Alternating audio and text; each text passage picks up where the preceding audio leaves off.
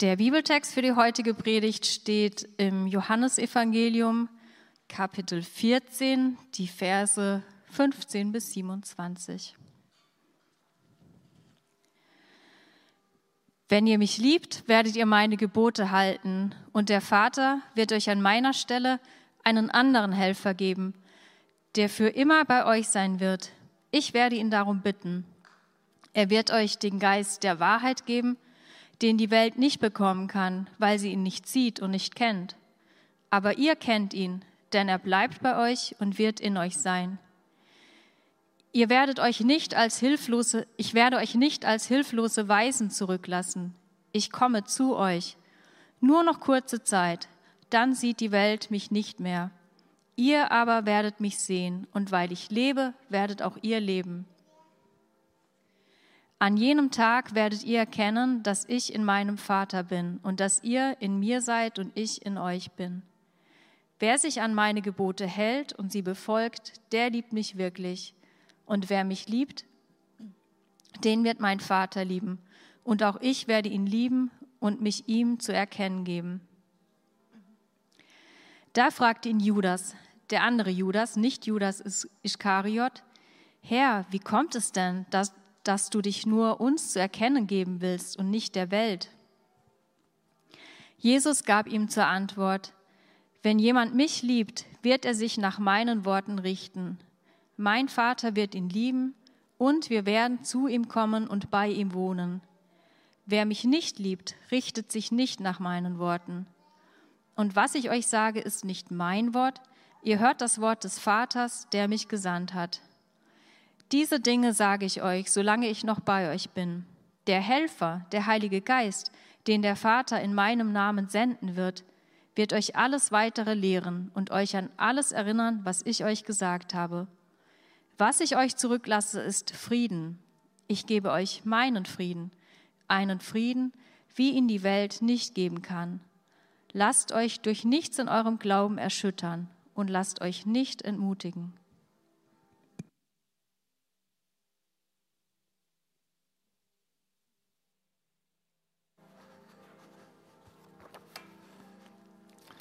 Der Heilige Geist, was geht dir, was geht euch durch den Kopf, wenn ihr das hört?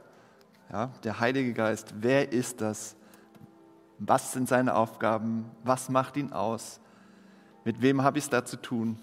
Also wenn du jetzt hier irgendwie reingeraten bist und ähm, dich fragst, worüber reden die, wenn du über den Heiligen Geist redest, vielleicht sagst du, ja, überhaupt mir Gott vorzustellen, das ist irgendwie schon schwierig. Aber jetzt noch Gott als Vater, Sohn, Heiliger Geist, das sprengt komplett meinen äh, Vorstellungsrahmen, so ja, das, meine Kategorien. Ähm, dann bist du nicht allein, sondern ich glaube, jeder, der sich damit beschäftigt, kommt irgendwie gedanklich, ähm, ja, mit Rationalität, mit Verstand da wirklich sehr schnell an Grenzen. Und mir ging das die ganze Zeit so eigentlich, als ich mich mit diesem Text beschäftigt habe, dass ich mich immer wieder geschüttelt habe und gedacht habe, was? So, also du bist nicht allein, wenn du wirklich das irgendwie, wenn dich das sehr herausfordert, irgendwie zu denken, zu verstehen. Und ähm, vielleicht denkst du auch bei dem Heiligen Geist an etwas, ähm, was viel zu wenig betont wird. Also es kamen immer wieder Leute, so nach Gottesdiensten oder im, im Laufe so ne, äh, der Zeit und haben gesagt, wir müssen mehr über den Heiligen Geist reden. Es ist viel zu wenig. Wir müssen viel, viel mehr. Also vielleicht kommst du aus einer Tradition, wo der Heilige Geist besonders wichtig war. Es gibt christliche Kirchen, wo, der, wo der Heilige Geist viel mehr betont wird als jetzt hier im Hafen. Oder du sagst, eigentlich geht es doch nur, eigentlich geht es doch hauptsächlich um Jesus. Dafür ist der Heilige Geist doch da. Wir sollten den gar nicht so betonen. Wir sollten nur über Jesus reden, hauptsächlich über Jesus. Vielleicht ist das deine Tradition. Oder vielleicht ist sogar deine Tradition, mehr über den Vater zu reden, über, über Gott, über Gott den Vater. Also wir kommen aus ganz unterschiedlichen Richtungen und gehen sehr unterschiedlich mit dem Heiligen Geist um. Und vielleicht geht es dem einen oder anderen von euch wie mir, der Heilige Geist wurde immer eher so ein bisschen stiefmütterlich behandelt. Ja, den gibt es da auch noch, aber ja, eigentlich ist er irgendwie ist er immer so dabei, aber eigentlich, genau, gucken wir lieber mal mehr auf Jesus, mehr, mehr auf den Vater. Aber der Heilige Geist ist so diffus, ist so nicht greifbar, ja, den lassen wir mal lieber so ein bisschen außen vor. Aber das Interessante ist, wenn wir gucken, was Jesus sagt, er macht es nicht.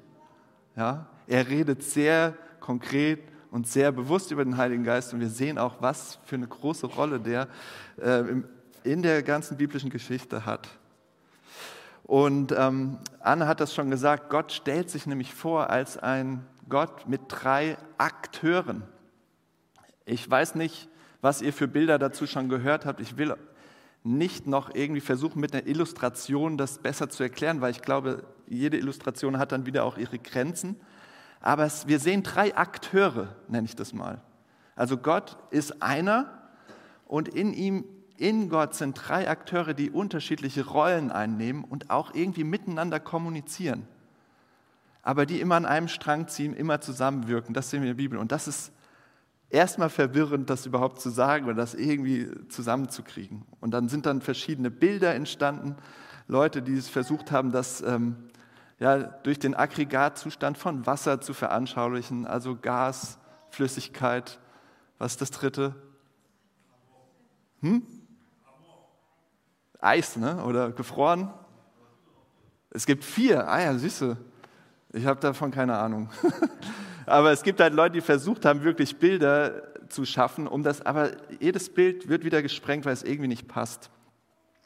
Und ähm, also lass uns doch mal reinschauen, ohne jetzt irgendwie versuchen, das alles nur, äh, sage ich mal, auseinanderzunehmen, auseinanderzudröseln. Was sagt die Bibel denn über den Heiligen Geist? Was sagt Jesus über den Heiligen Geist in diesem Text?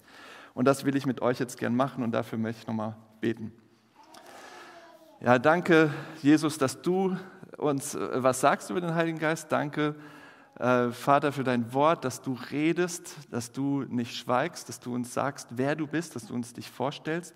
Und ich bitte dich, dass du diesen Text gebrauchst und diese Zeit benutzt, um uns mehr von dir zu zeigen und vor allem mehr zu zeigen, wer der Heilige Geist ist und letztlich dadurch auch, wer du bist, der dreieinige Gott. Danke, dass du hier bist und dass du redest, dass du lebendig bist. Gib uns offene Ohren und Sinne für dich.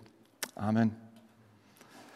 Also ich habe mal so drei Gedanken rausgegriffen und es irgendwie versucht äh, zu strukturieren, weil der Text, vielleicht habt ihr es gemerkt, ist eher so kreisend. Ja, das ist so typisch. Also auch nicht so wie ein Ingenieur zu denken. Schritt eins, Schritt zwei, Schritt drei und dann habt ihr den Heiligen Geist, sondern Jesus kreist und sagt verschiedene Sachen immer wieder anders. Und äh, das seht ihr auch, wenn ihr das Johannesevangelium lest, da ist sehr viel von diesen Kreisen zu sehen, wo er, äh, ein Lehrer von mir hat das gesagt, das ist wie so ein Adler, der so kreist und so irgendwann runterstößt und sagen, seine Beute macht, den Punkt macht. Und so sehen wir das im Johannesevangelium und auch diesen Text. Deswegen ist das ein bisschen künstlich, weil wir haben diese Struktur nicht im Text. Aber es sind mal drei Gedanken, die in dem Text sehr deutlich werden. Und das ist der Heilige Geist, ist Gott. Der Heilige Geist wohnt in den Glaubenden und der Heilige Geist befähigt zu lieben. Schauen wir uns zuerst mal diesen ersten Gedanken an. Er ist Gott, der Heilige Geist ist Gott. Die Situation im Text ist folgende. Jesus redet mit seinen Schülern, mit seinen Nachfolgern über seine Nachfolgeregelung im Prinzip. Ja? Also Jesus redet schon vorher, vor diesem Text, darüber, er wird sie verlassen, er wird gehen und was wird dann passieren? Also er redet über die Zukunft. Er, er bereitet seinen Weggang vor. Er bereitet sie darauf vor, dass er sie verlassen wird. Und so nennen einige Leute diese, diese Texte und den, den wir gerade gehört haben, das sind seine Abschiedsreden. Jesus äh, verabschiedet sich, das sind seine Abschiedsreden und er sagt im Prinzip, und so, das wird dann passieren, das, darauf bereite ich euch jetzt vor. Und dann sagt er, dass er sie nicht alleine lassen wird. Also das ist eine Aussage in dem Text, die sehr äh, griffig ist, ja, wo man gleich versteht, das meint er, ja, ihr, ihr werdet nicht als Waisenkinder zurückbleiben. Also ich lasse euch nicht allein, ihr müsst nicht alleine zurechtkommen, sondern ich kümmere mich weiter um euch, obwohl ich gehe. Und das ist ja auch schon komisch. Er sagt, ja, ich will euch verlassen, ich werde gehen, aber ich werde euch nicht alleine zurücklassen. Und vielleicht erinnert sich der ein oder andere noch an die Predigt vor, ähm, ich glaube, zwei Wochen, über, wo Jesus sagt, ich werde alle Tage bei euch sein.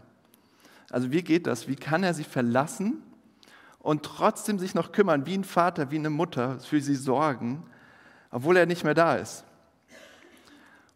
Und dann kommt der Heilige Geist ins Spiel.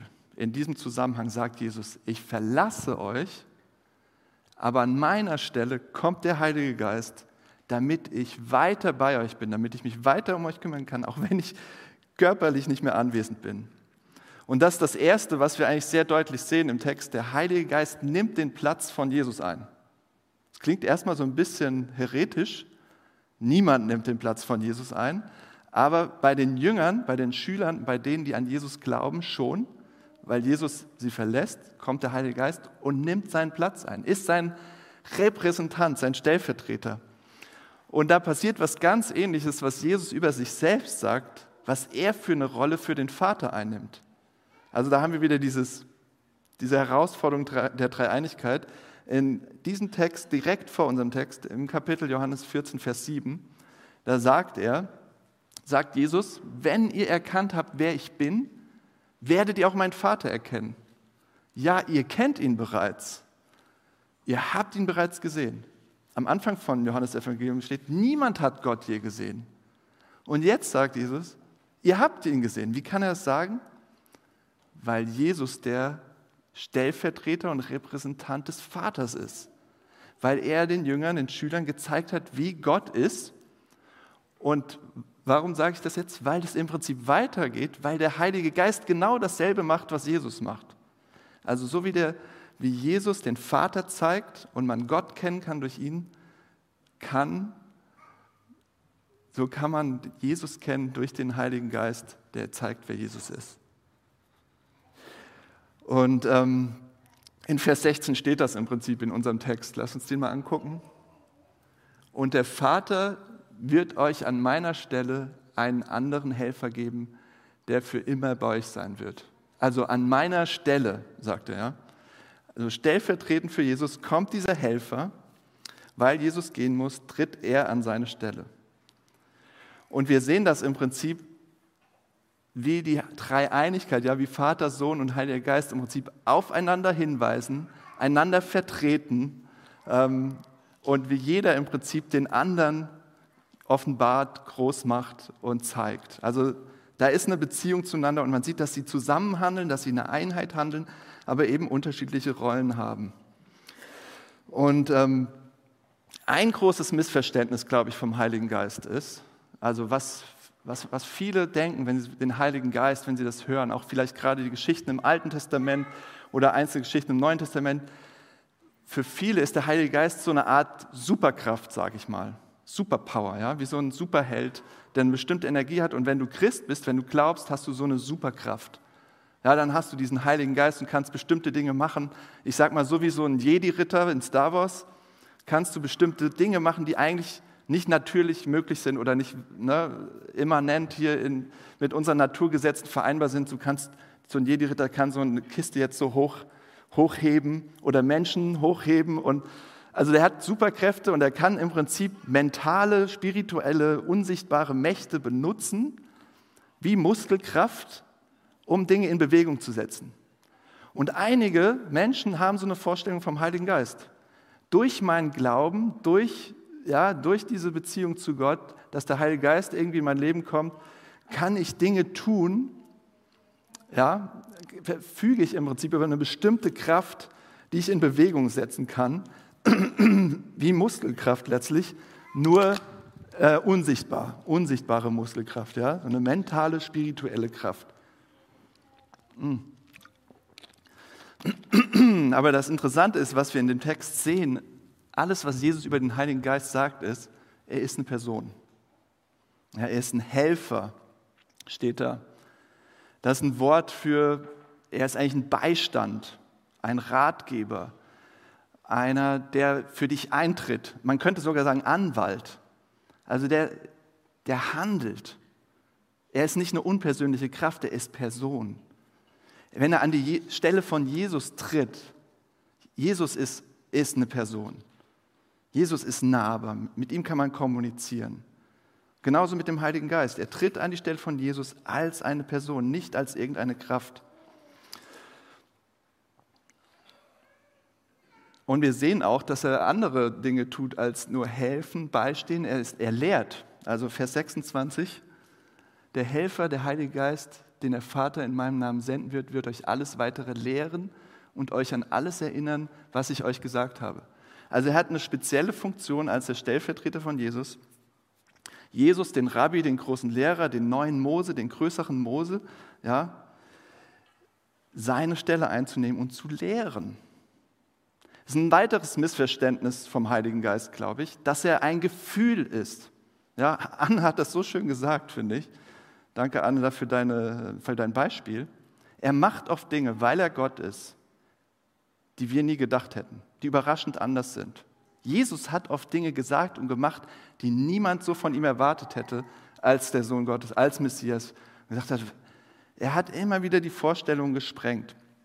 Aber wenn der Heilige Geist für euch irgendein Gefühl ist in der Anbetung durch Lieder, irgendwelche Emotionen, dann entspricht er im Prinzip immer eurem Gefühl, euren Emotionen. Ist er da, wenn dieses Lied gespielt wird, wenn jene Art von Lobpreismusik gespielt wird, wenn dieser Ort, diese... Also der Heilige Geist ist keine Emotion, kein Gefühl. Ich glaube, er kann Gefühle verursachen, aber das können sehr, sehr schöne Gefühle sein und das können sehr er kann uns rütteln und schütteln und auch äh, ähm, korrigieren oder total überraschen, dass wir nie damit gerechnet haben. Also weil er eine Person ist, entspricht er nicht einem bestimmten Gefühl, das man irgendwie in der Zeit äh, von Anbetung, von Musik oder so hat, sondern er hat die ganze Palette, was er in uns bewirken kann, weil er eben wie Jesus ist, weil er wie der Vater ist, weil er Gott ist, weil er eine Person ist. Also, und er ist ein Lehrer. Und daran sehen wir nochmal die stellvertretende Wirkung, die er für Jesus hat. Er erklärt, er lehrt, er erinnert an die Worte von Jesus. Und deshalb haben wir die Worte im Johannesevangelium, weil der Heilige Geist seine Funktion erfüllt und seine Aufgabe erfüllt und Johannes erinnert wurde an die Worte von Jesus und sie aufgeschrieben hat für uns und wir sie heute lesen können. Okay, also der Heilige Geist ist Gott, er ist eine Person und er tritt an die Stelle von Jesus. Das ist das Erste, erster Gedanke, erste Sache, die wir im Text deutlich sehen. Er ist nicht irgendeine unpersönliche Kraft, er ist nicht irgendeine Emotion, sondern er ist Gott. Vollständig. So wie der Vater und der Sohn. Und der zweite Gedanke, den wir dann sehen, was er macht ähm, als Teil der Dreieinigkeit, ähm, was ziemlich verrückt ist. Der Heilige Geist wohnt in den Glaubenden, in den Schülern von Jesus, in den Nachfolgern von ihm. Jesus sagt das in Vers 17. Ihr kennt ihn, also er redet über diesen Tröster, den Beistand, den Heiligen Geist, denn er bleibt bei euch und wird in euch sein. Und auch dann wiederholt er das äh, kurze Zeit später im Text, Vers 20, an, jeden Tag, an jenem Tag werdet ihr erkennen, dass ich in meinem Vater bin und dass ihr in mir seid und ich in euch. Geht es euch wie mir? Wie jetzt? Wer ist jetzt in wem? Ja, ich bin verwirrt. Also, da ist Jesus in seinem Vater, also so eng mit ihm verbunden, dass er sagt, in ihm, also sie sind eins, ich, das ist die engste Einheit, in ihm, eins sein. Und die Schüler von Jesus, die Nachfolger, die an ihn glauben, sind in Jesus. Das seht ihr in den Paulusbriefen, wenn er immer sagt, in Christus habt ihr das alles. Also alles, wer Jesus ist, was er bewirkt hat, an ihn zu glauben, heißt damit vereint zu sein, mit seiner Gnade, mit seiner Liebe, mit seiner Kraft. Und dann ist er in ihnen. Also diese Verbindung, die Jesus sozusagen mit dem Vater und dem Heiligen Geist hat, öffnet sich und er nimmt die mit rein, die an ihn glauben. Also die Einheit, die Gott in sich hat, als der dreieinige Gott, was er in dem Wort drin steckt, wird geöffnet, sodass jeder, der an ihn glaubt, ein Teil dieser Einheit sein kann. So eine Einheit mit Jesus haben kann, dass der Heilige Geist in einem wohnt und man so verbunden ist mit Jesus, mit dem Vater und Teil dieser Einheit wird. Also wenn ihr jetzt nicht Fragezeichen habt, weiß ich auch nicht. Wie ist das möglich? Was bedeutet das alles überhaupt? Ja, ähm, äh, Vers 23 nochmal eine Bestätigung davon, äh, dass es wirklich so ist. Da sagt Jesus, Vers 23, mein Vater wird ihn lieben, vielleicht seht ihr das gleich, mein Vater wird ihn lieben und wir werden zu ihm kommen und bei ihm wohnen. Also durch den Heiligen Geist wird nicht nur Jesus in einem wohnen, sondern auch der Vater und man wird Teil, Teil dieser, ja, dieses Einsseins was Jesus und der Vater haben und was, der Heilige, was, was wir mit dem Heiligen Geist haben. Jetzt bin ich selbst verwirrt. Jetzt habe ich, glaube ich, genug darüber gesagt. Es ist wirklich was mit unserem Denken. Wie bitte? Wie geht das? Unfassbar, unbegreiflich. Gott der Allmächtige, der Herr aller Zeiten, der alles erschaffen hat, der ewige, zeitlos, also der unendliche, der Heilige, der Gerechte, ja, der in Person Liebe ist, und äh, Anne hat es auch gesagt, kommt so klein, wird so auf unsere Augenhöhe, kommt er runter, dass er nicht nur irgendwie neben uns sein will oder irgendwo sein will, sondern wirklich ein Teil von uns sein will und dass wir ein Teil von ihm sind. Also, dass er in uns wohnen möchte. Und das ist die erste Aufgabe, die, die größte Aufgabe des Heiligen Geistes, das zu machen, dass Gott in dir in uns wohnt. So, ein Tempel zu sein, darüber redet die Bibel. Ein Tempel zu sein, in dem Gott wohnt. Paulus sagt es im Römerbrief Kapitel 8, Vers 16, dass man nur durch den Heiligen Geist glauben kann. Dass es nichts, keine andere Möglichkeit gibt. Ja, der Geist selbst bezeugt es uns in unserem Innersten, dass wir Gottes Kinder sind. Also wenn ihr den Heiligen Geist unterschätzt oder stiefmütterlich behandelt, dann macht ihr das, ohne zu merken, dass ihr überhaupt keinen Draht, nichts, keine Beziehung zu Gott haben könnt durch Jesus, keine Kinder des Vaters sein könnt, kein Glauben an Jesus haben könnt, ohne dass der Heilige Geist schon gewirkt hat und am Wirken ist. Und letztlich, was der Heilige Geist damit macht, indem er in, in einem wohnt, er schafft einen Unterschied in einer Beziehung wie Tag und Nacht. Also es passiert etwas, das die Beziehung zu Gott so verändert, wie, wie es nur geht. Ich habe versucht, ich habe nach einem Beispiel gesucht und ähm, es ist so ein bisschen so, wie ihr kennt eine Person vom Hörensagen, vom anderen Ende dieses Planetens. Ich sage mal, ihr kennt eine Person aus Australien vom Namen und wisst zwei, drei Sachen über die. Uns ging das so, vor äh, zehn Jahren oder was, äh, wurde uns eine Person äh, genannt, Lee heißt sie, aus Australien, Sänger, macht Musik und ähm, ja, viel mehr wussten wir schon nicht mehr über ihn. Und dann, also war eine unbekannte, entfernte Person und wir wussten zwei, drei Sachen.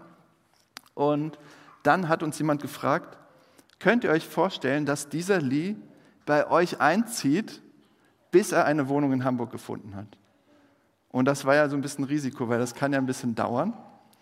Und ähm, tatsächlich waren es dann, glaube ich, vier, vier, bis sechs Wochen oder was, hat er bei uns gewohnt, auf unsere, im Wohnzimmer, auf der Couch geschlafen. Wir hatten eine kleine Wohnung.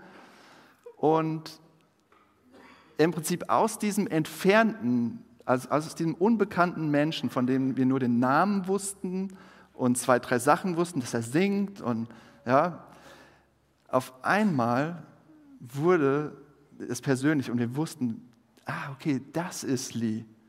Und manchmal wussten wir mehr, als uns lieb war in diesen sechs Wochen, wer er ist. Und dachten so, meine Güte. Aber nee, es war schon, also er wurde wirklich Teil der Familie. Und es war wirklich, wir haben bis heute eine Freundschaft und das ist richtig gut.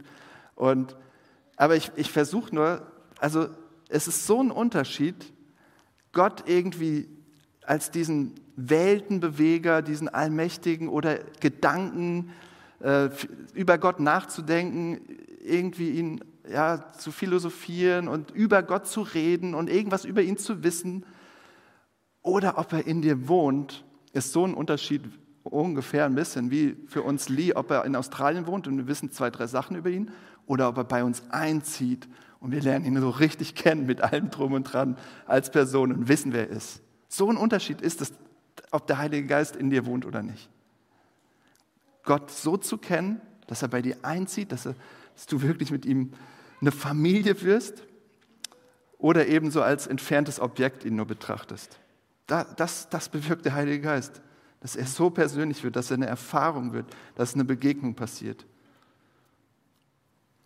Und das ist letztlich, ähm, was dann passiert, das hat eine Auswirkung. Das ist der dritte Gedanke, den man im Text gut sehen kann, ist, der Heilige Geist befähigt zu lieben. Der Heilige Geist verändert etwas. Wenn, wenn er in dir wohnt, da passiert was. Er befähigt zu lieben. Und das ist in dem Bibeltext sehr verstörend, finde ich. Ja, ich möchte einen schönen Bibeltext über den Heiligen Geist lesen und der Gemeinde weitergeben. Und was sehe ich die ganze Zeit? Ziemlich herausfordernde Worte.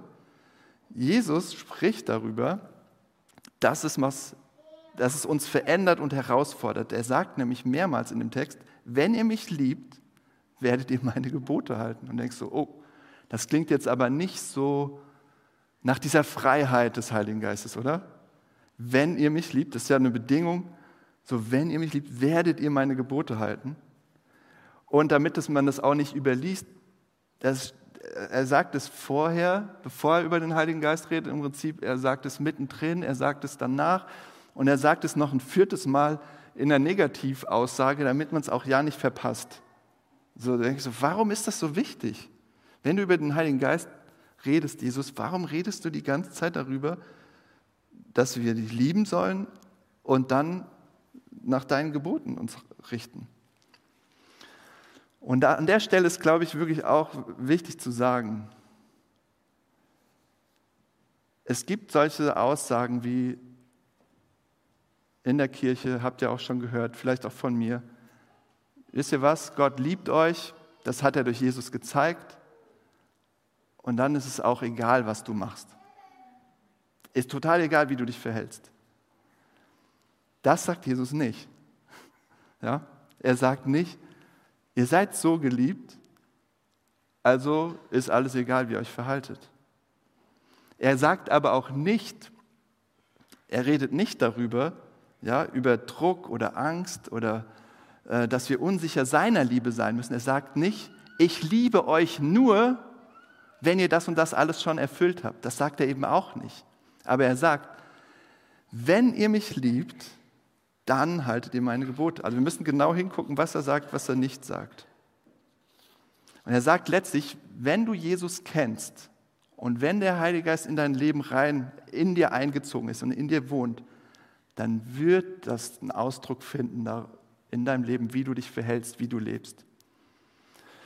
Also vielleicht ist es für den einen oder anderen noch so zu theoretisch. Ich versuche es ganz praktisch zu machen mit einem wirklich einfachen Beispiel. Denk an eine Person, die du liebst und wie sie gestrickt ist, wie sie tickt und wie du sie lieben kannst.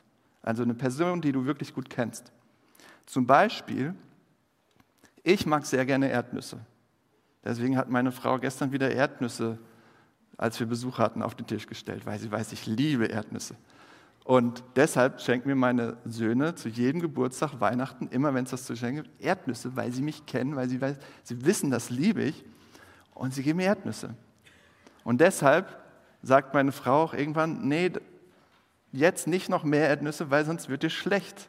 Ja, also weil sie mich kennt, weil sie, so sagt sie es nicht, aber im Prinzip stellt sie sie dann einfach weg oder macht das schlauer. Und es ist doch so, wenn ihr eine Person kennt und liebt, wisst ihr doch, was sie ausmacht, wie ihr dieser Person was Gutes tun könnt oder und jetzt ist es bei Jesus natürlich anders. Er braucht keine Erdnüsse. Ja? Er braucht nicht meine Liebe. Er braucht nicht, dass ich irgendwas für ihn tue. Er ist Gott. Er hat alles. Er braucht das alles nicht.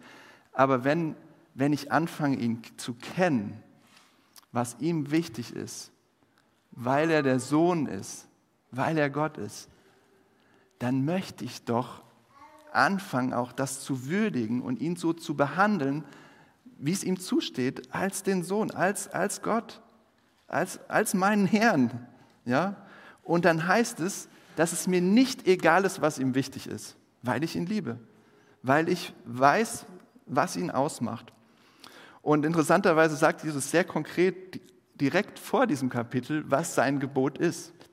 Vielleicht denkt ihr an bestimmte Sachen, wenn ihr das lest. Wenn ihr meine Gebote haltet, So, ne, wenn ihr mich liebt, haltet ihr meine Gebote. Aber er sagt es im Prinzip direkt vorher in dem Kapitel und direkt nachher, was sein Gebot ist. Ich, ich gebe euch da ein Beispiel aus dem Kapitel vorher, Johannes 13, Vers 34 sagt er, ich gebe euch ein neues Gebot, liebt einander. Ihr sollt einander lieben, wie ich euch geliebt habe. An eurer Liebe zueinander werden alle erkennen, dass ihr meine Jünger seid. Also wenn es um das Gebot von Jesus geht, geht es, mehr zu lieben. Ja, nicht irgendeine sentimentale Liebe, ist klar, die einfach nur redet, nicht nur heiße Luft, sondern wo es konkret wird, im Handeln sichtbar wird, wo es integer ist, wo es zusammenkommt und man wirklich auch danach handelt, jemandem Gutes zu tun, ähm, einander, zu, ja, einander zu lieben, wo es auch schwierig ist, wo es auch hart ist. Und die Frage ist doch, was hat das jetzt mit dem Heiligen Geist zu tun? Da geht es doch wieder um Jesus, oder? Wir sollen Jesus lieben oder wir sollen zeigen, dass wir Jesus lieben, indem wir auf ihn hören und einander lieben. Und wenn ich mir dieses Kapitel so durchlese und die anderen Stellen in der Bibel, dann komme ich nur zu dem Schluss, Jesus sagt das hier die ganze Zeit, weil das der Heilige Geist nur machen kann. Ich kann das nicht. Wir können das nicht. Wir können nicht dieses eine Gebot von Jesus halten und auch nicht die anderen, weil wir so gut sind, weil wir so treue Christen sind oder irgendwas, sondern weil der Heilige Geist in uns einzieht und das macht, diese Liebe anfeuert zu Jesus, dass wir auf ihn hören können und dann auch einander lieben können, wie er uns liebt. Das ist der Heilige Geist. Das macht er.